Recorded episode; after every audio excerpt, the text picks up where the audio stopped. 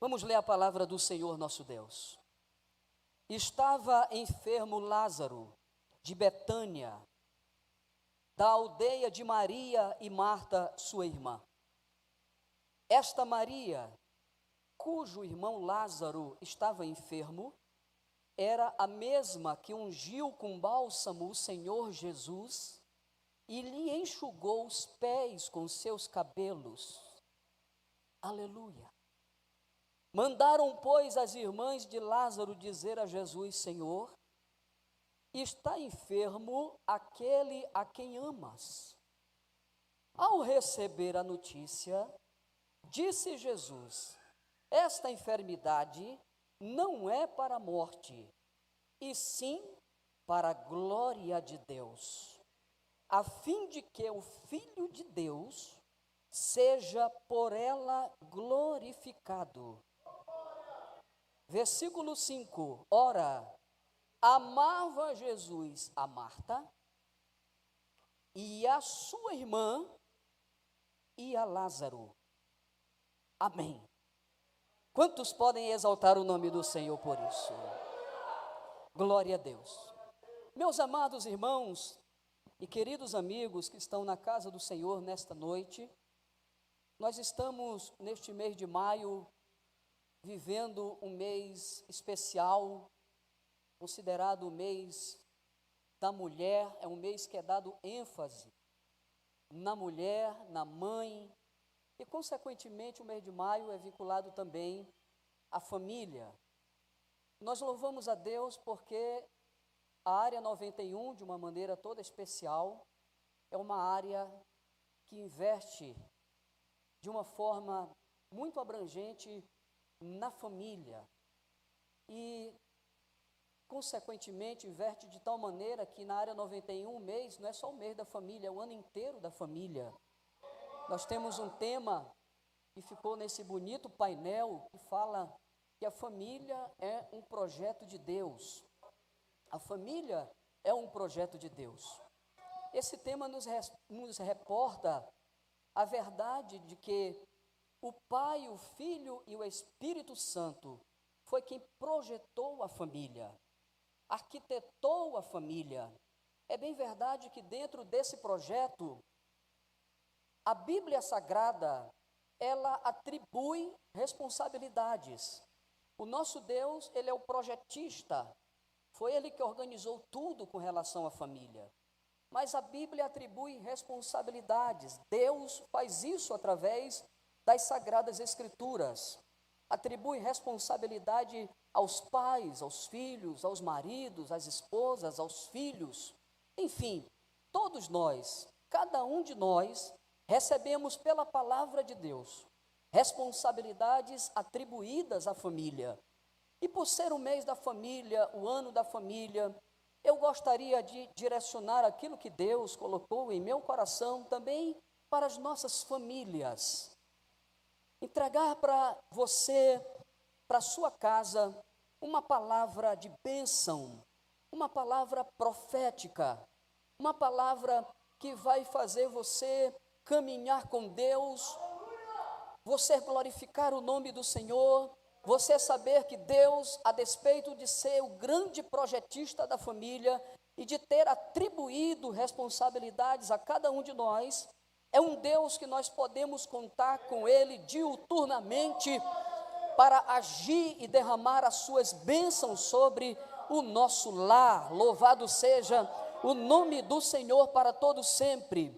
Quando eu pensava neste culto, o Espírito de Deus, ele trouxe na minha mente, no meu coração, dentro de um texto muito pregado, teologicamente muito explorado, pregações diversas a respeito desse texto que a história traz no seu final, basicamente, no, lá para o versículo de número 39 a 44, a ressurreição de um homem chamado Lázaro uma família de três irmãos, uma família muito especial diante da presença do Senhor. Quando eu orava e buscava a presença do Senhor, querendo uma orientação para esta noite, além do Senhor colocar no meu coração uma palavra extraída desse texto para a família me deu um tema. E eu quero para você entender esta mensagem, envolver você neste tema,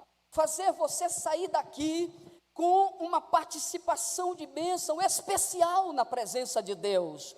Eu quero que você saia daqui cheio de esperança, cheio da graça do Senhor, pensando diferente, fazendo diferente, se envolvendo diferente e permitindo que Jesus faça as coisas de forma diferente dentro da tua casa. Bendito seja o nome do Senhor. Milagre de Deus para uma família de adoradores. Esse é o tema que eu quero explorar nesta noite. Milagre de Deus para uma família de adoradores. Bendito seja o nome do Senhor. Quantos adoradores de Jesus tem aqui nesta noite?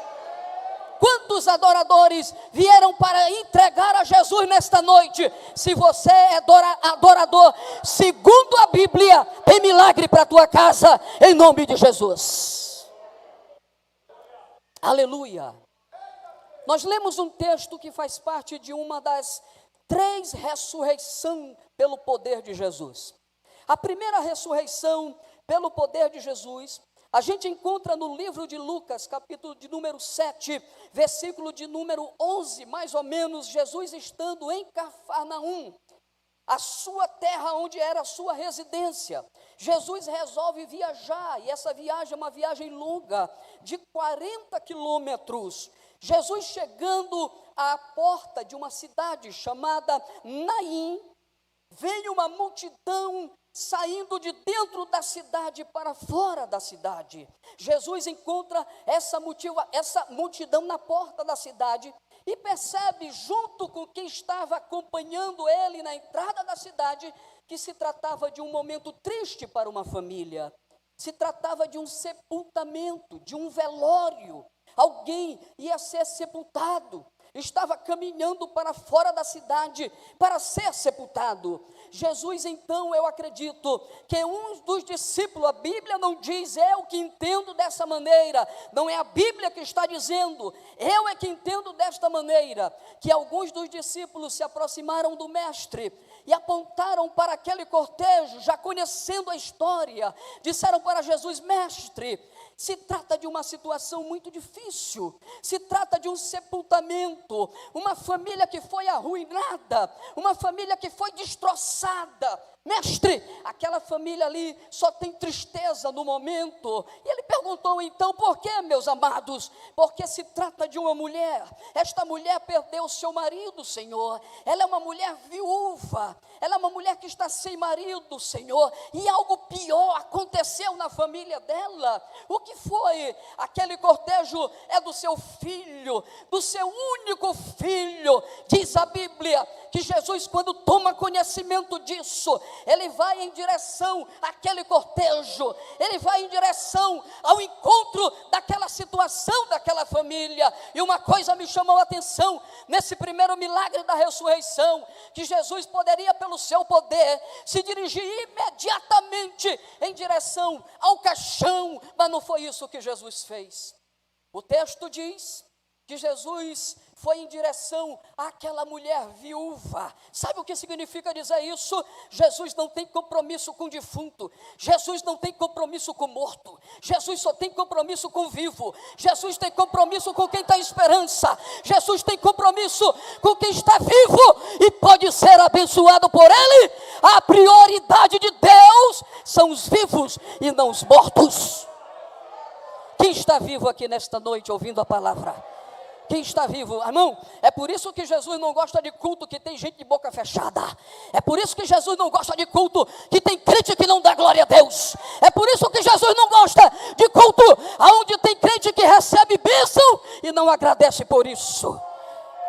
A Bíblia diz que Jesus foi em direção àquela mulher viúva, sem o seu filho único, na hora que o discípulo disse, é filho único, Senhor, Jesus deve ter pensado, então é do meu time, porque eu também sou filho único. Eu vim a essa terra abençoar as famílias da terra, louvado seja o nome do Senhor. Família, projeto de Deus. A Bíblia diz que Jesus se aproxima dela. E quando se aproxima dela, o texto diz assim: vendo-a. Vendo-a. Isso aí é o olhar introspectivo que só Deus pode fazer para dentro da nossa vida, para dentro da nossa família. O, como é que está lá a tua casa, Senhor, irmão? Está bagunçada. Tem coisa me tirando a fé, tem coisa me tirando a esperança.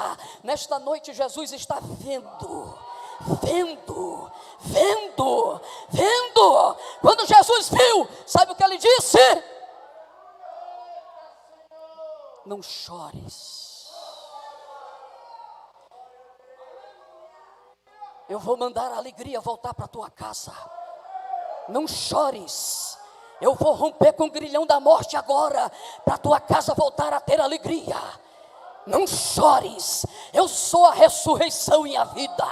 Não chores. Aleluia. Jesus foi lá no esquife, lá onde estava o jovem, e deu a palavra de ordem. Aquele jovem se levantou E uma coisa me impressiona: não teve manifestação de adoração a Deus aqui. Para que Jesus tivesse sido motivado a fazer o milagre. Sabe o que significa isso? Que Jesus faz as coisas, ele age dentro da família, para a família que ele quer, do jeito que ele quer como Ele quer. E nós, a igreja, é só glorificar o nome do Senhor. Não é para julgar aquilo que Ele faz, não é para julgar aquilo que Ele quer fazer, não é para julgar aquilo que Ele está operando. Ele faz para quem Ele quer.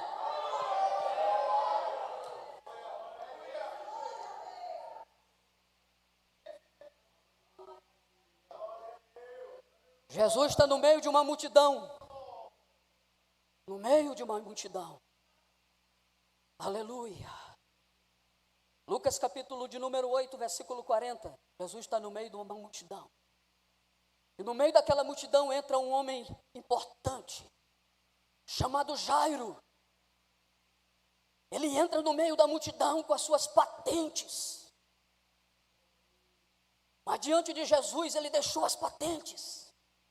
A Bíblia diz, o texto diz, que diante de Jesus, aquele homem que era conselheiro de Israel, deve ter pensado assim: agora não adianta, este é o meu culto, é o culto da minha vida, esta oportunidade única que eu tenho para adorar a Deus. Irmãos, eu abro um parêntese: meu Deus, este culto tem que ter adoração como se fosse o último culto.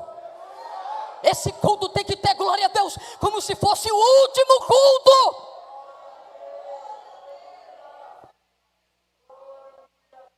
Jairo entrou na presença do Senhor e disse: Agora não serve eu ser conselheiro, agora não serve eu ter fama, agora não serve eu ter palavra de sabedoria para as pessoas de Israel que me procuram, não, agora não, porque este culto é culto único para mim.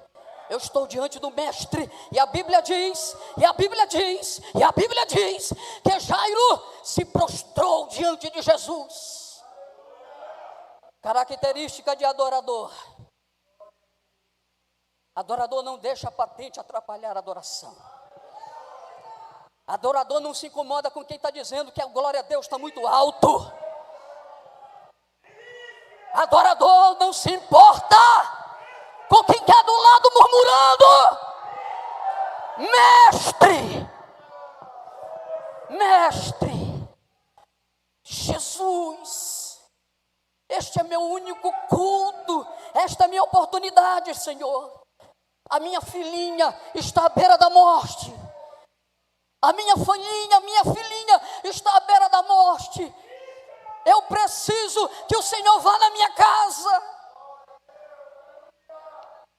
Para Jesus é tudo muito simples. Sabe o que, é que ele disse? Vamos, vamos. Mas no meio desse vamos, acendeu a esperança no coração de Jairo. De repente, Jesus caminhando na multidão, uma mulher atravessa no meio com fluxo de sangue de 12 anos. Sabe aquele momento que tu pensa que tu está perto da bênção? Sabe aquele momento que tu pensa, vai ser agora. Eita glória!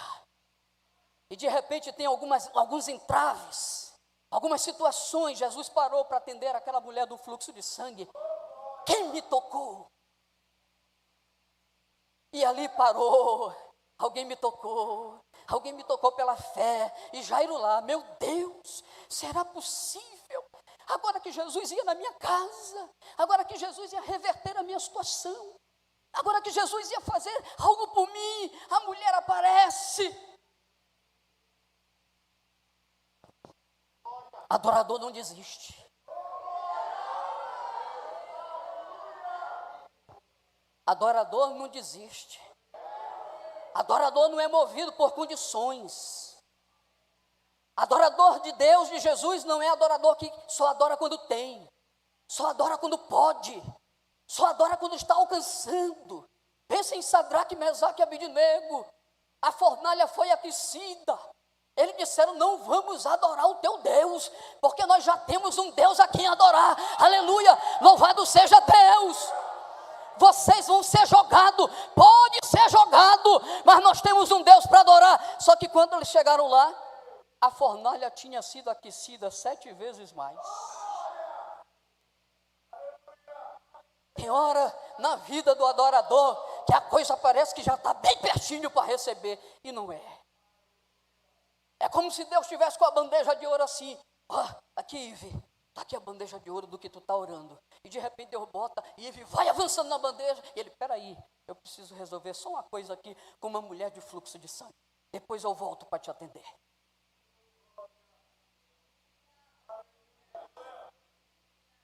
O certo é que Jairo esperou adorando. Ele esperou adorando.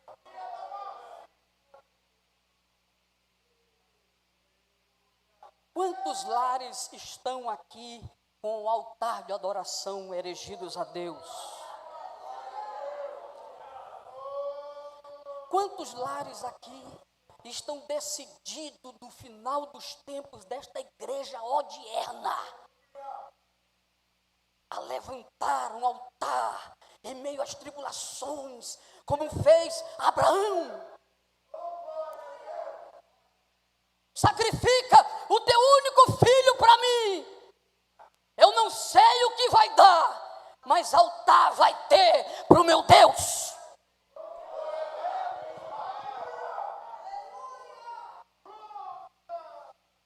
Segunda ressurreição. Jesus entra naquela casa e uma coisa interessante, que uma porção de gente ia com Jesus. Aí Jesus olhou para os discípulos, para os homens de Deus, para os homens de fé, e disse assim: Agora deixa eu fazer aqui uma divisão rapidinho. Os incrédulos vão ficar tudo do lá de fora. Vai entrar comigo só quem crê. Jesus ressuscita e entrega a filhinha nos braços de Jairo e aquela família voltou a ter a promessa da bênção do Senhor nosso Deus. A família de Lázaro é uma família ímpar na Bíblia. É uma família especial. Porque o milagre, ele não foi um milagre pontual. Não foi um milagre para um momento. Resultante do querer de Deus, do operar de Deus, da vontade de Deus, não. O milagre na família de Lázaro foi um milagre resultante de um relacionamento com Jesus. E tudo que Jesus faz ao nosso favor é quando Ele quer, para quem Ele quer, eu já falei. E Ele, tudo que Ele faz, tudo que Ele age, é para que o nome do Senhor seja glorificado. O nome do Pai seja exaltado. Tudo que Ele faz entre nós é para que o seu nome seja engrandecido. E na família de Lázaro, assim como na família de Jairo, nós observamos uma coisa em comum. Quanto à ação de Deus é para a família de adorador, o negócio é diferente.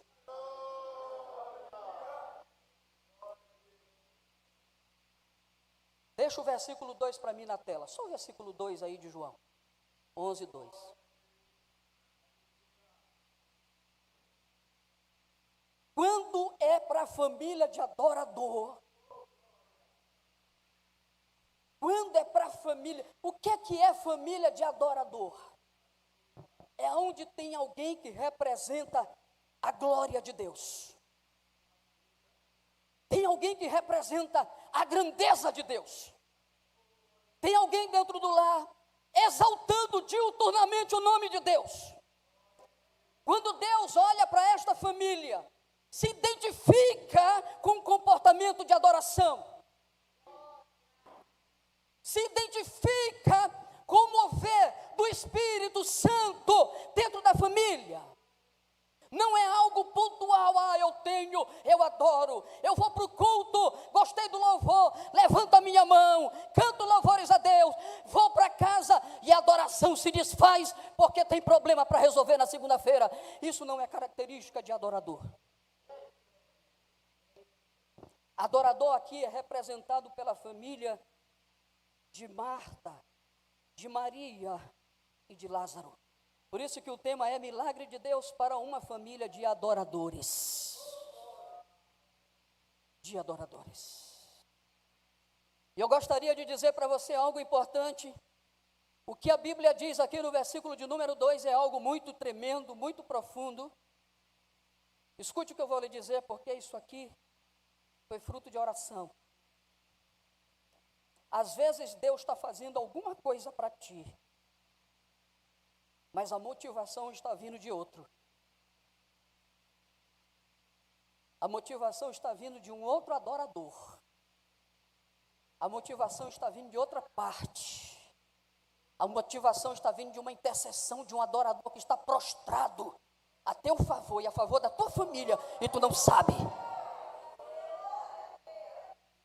O versículo diz aqui: Um ente querido morreu.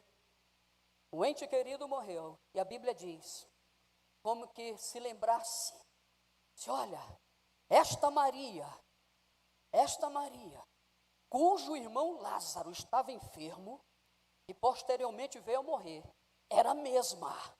O Espírito Santo dizendo assim: Olha, lembra, lembra, lembra daquela Maria Aonde é que ela aparece? Marcos capítulo 14, versículo 9. Aonde é que essa Maria está? Para o Espírito de Deus ter lembrado dela nesse texto. O que, é que ela fez? O que, é que ficou registrado? Entenda o que é que é adorador. Entenda o que é que é adoração. Quando tu faz um, um, um movimento de adoração na tua casa para Deus, o pastor talvez esqueça, os auxiliares talvez esqueçam, o teu marido talvez esqueça, a tua esposa talvez esqueça, mas o Espírito Santo, ele não esquece, ele não esquece, ele não esquece, ele não esquece, ele não esquece.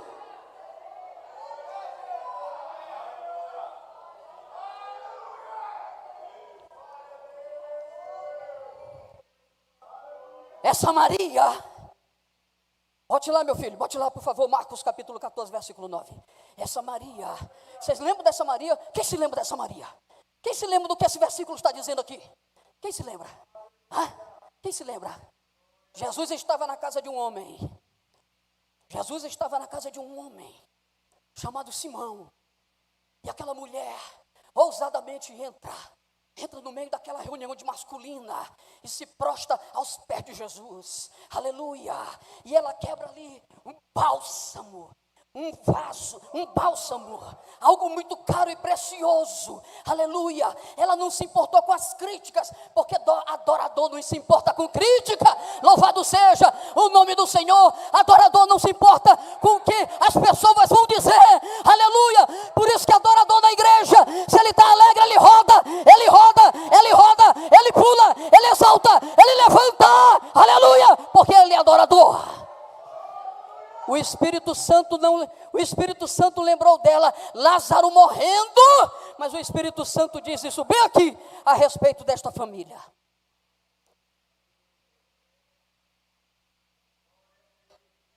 Estando ele em Betânia, reclinando à mesa, em casa de Simão leproso, veio uma mulher, aleluia, Maria, trazendo um vaso de alabastro, aleluia, era, um, era algo que ela tinha mais de precioso, era algo que ela tinha de mais caro, era algo que ela tinha, talvez fez tanta economia, pegava seu dinheiro, comprou este vaso de alabastro, perfume puro, e quebrando o alabastro, ele derramou, ela derramou o bálsamo sobre a cabeça de Jesus. Dá para você ver esta cena? Dá para você ver esta cena da família de Maria? Aqui é como se a palavra de Deus estivesse dizendo o seguinte para mim: Jesus viajou três quilômetros de onde ele estava e chegou aonde estava aquela família enlutada. Era como se Jesus, o Espírito de Deus coloca isso no meu coração. É como se Jesus falasse assim: Eu vim aqui, mas não vim por causa de defunto. Eu vim aqui por causa dos adoradores que tem nessa família. E aonde tem adorador, tem milagre. Aonde tem adorador, tem milagre. Se tem família pagando o preço da adoração, tem milagre. Tem família que está com o filho afastado mas o líder da família não arreda o pé da adoração, tem milagre. Tem família que tem marido que está dando problema, mas a esposa sábia continua no altar da adoração, tem milagre.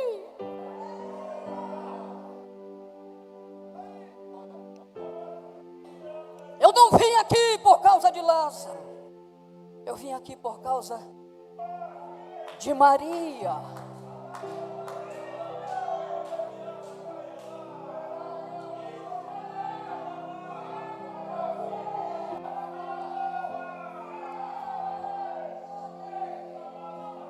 Jesus fala a respeito de Maria, lá na casa de Simão. Isso que ela fez vai ser para a memória dela. Aonde pregarem o Evangelho, vai ter que lembrar o que ela está fazendo, Ive.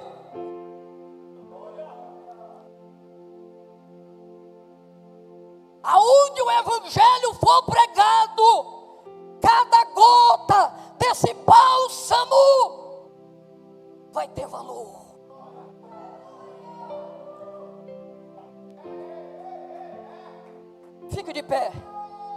nome de Jesus.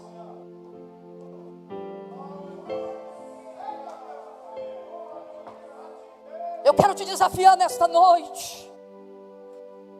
Pare de reclamar.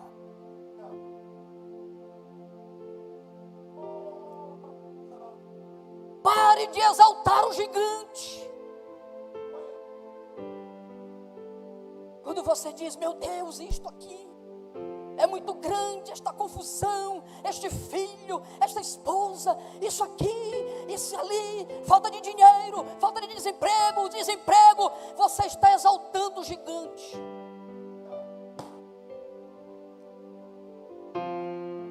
Deus quer te exaltar nesta noite como um adorador. Um adorador.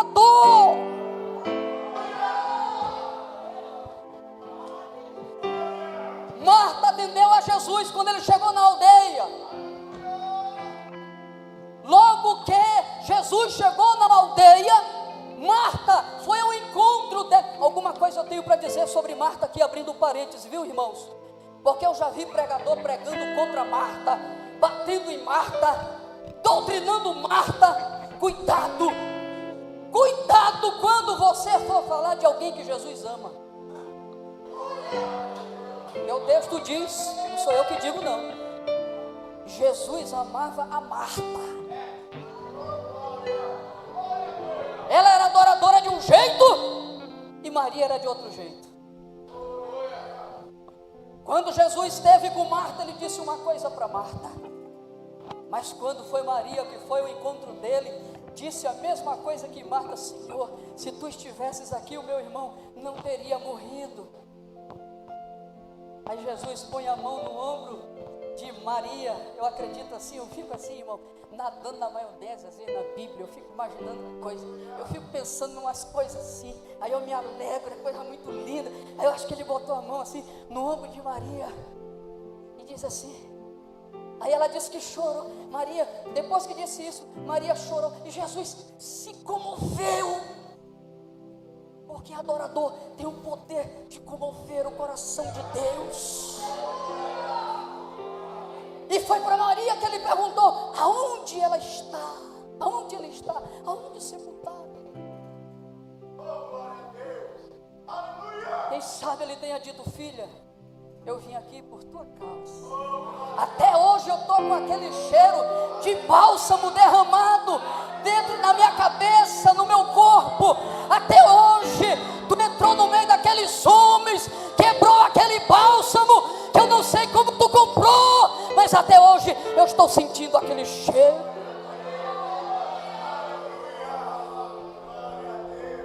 Ah, vou terminar para não perder o emprego. Aleluia. Transforma a tua vida em vida de adorador. Sai daqui diferente. Sai daqui diferente. Quando chegar em casa, o negócio está do avesso. Você vai levantar a tua mão para o céu. Quando chegar em casa e vai dizer: a partir de hoje vai ter altar, vai ter altar, vai ter altar, vai ter altar, vai ter altar, vai ter altar,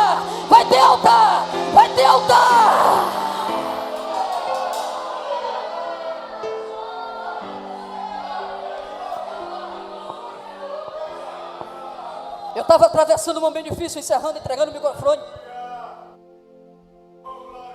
Eu disse, Senhor, eu não posso fazer nada sobre este assunto. A única coisa que eu posso é continuar na oração da madrugada, é buscando ao Senhor, é te pedindo. Só o Senhor pode fazer isso dentro da minha casa. Oh Senhor, oh Senhor. Aí um dia eu fui acordar pela madrugada. Acordei. O Senhor me tirou de dentro do quarto. E na hora que eu estava no corredor, o Senhor disse: Para agora, para. E eu parei. Eu fiquei de joelhos. Ele disse: Agora levanta um altar aqui para mim. Levanta, levanta. E eu então me ajoelhei. Eu me ajoelhei na porta do, meu, do quarto do meu filho. Eu disse, Senhor, oh Senhor, oh Senhor, está levantado um altar para ti. Está levantado um altar para ti. Está levantado um altar para ti.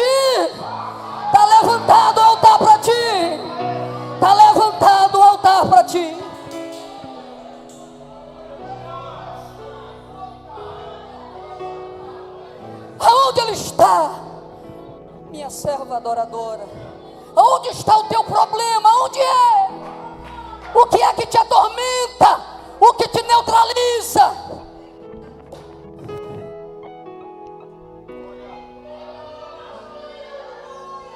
Tirai a pedra. Jesus já vinha falando, três quilômetros falando com o pai. Ô oh, pai, eu vou ali eu vou ali atender uma família de adoradores, Pai. Tu conhece quem é Marta, tu conhece quem é Maria, tu conhece. Eu vou ali atender uma família de adoradores. Aí Jesus chega e diz assim, como que ele já vinha orando os três quilômetros. Meu pai, meu pai, atende para mim a família desses adoradores. Atende para mim. Aí Jesus levanta a mão, pai. Graças eu te dou, porque tu me ouviste.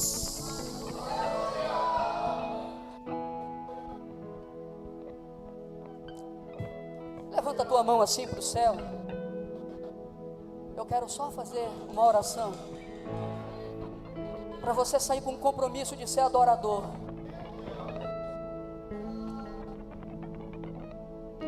Pai, em nome de Jesus. Meu Deus, que o teu povo desta noite, ouvindo e recebendo a tua palavra, tenha entendido, meu Deus, que o Senhor está sentindo falta de altares dentro das famílias. Foi a mensagem que o Senhor mandou dizer.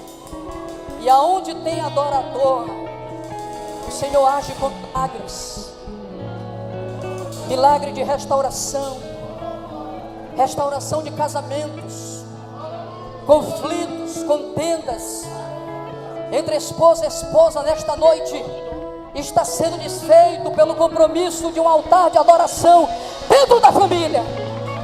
Filhos afastados, desviados, filhos que estão frios, causando tristeza aos corações Pai, tem pacto de altar para ser levantado contigo. Desfaz toda essa armadilha do diabo. Enfermidades causando tristeza dentro dos lares. Pai, esse pacto de levantar altar a ti. Meu Deus, em nome de Jesus. Através dos altares de adoradores nesta noite Derrama a tua chuva seródia da cura divina.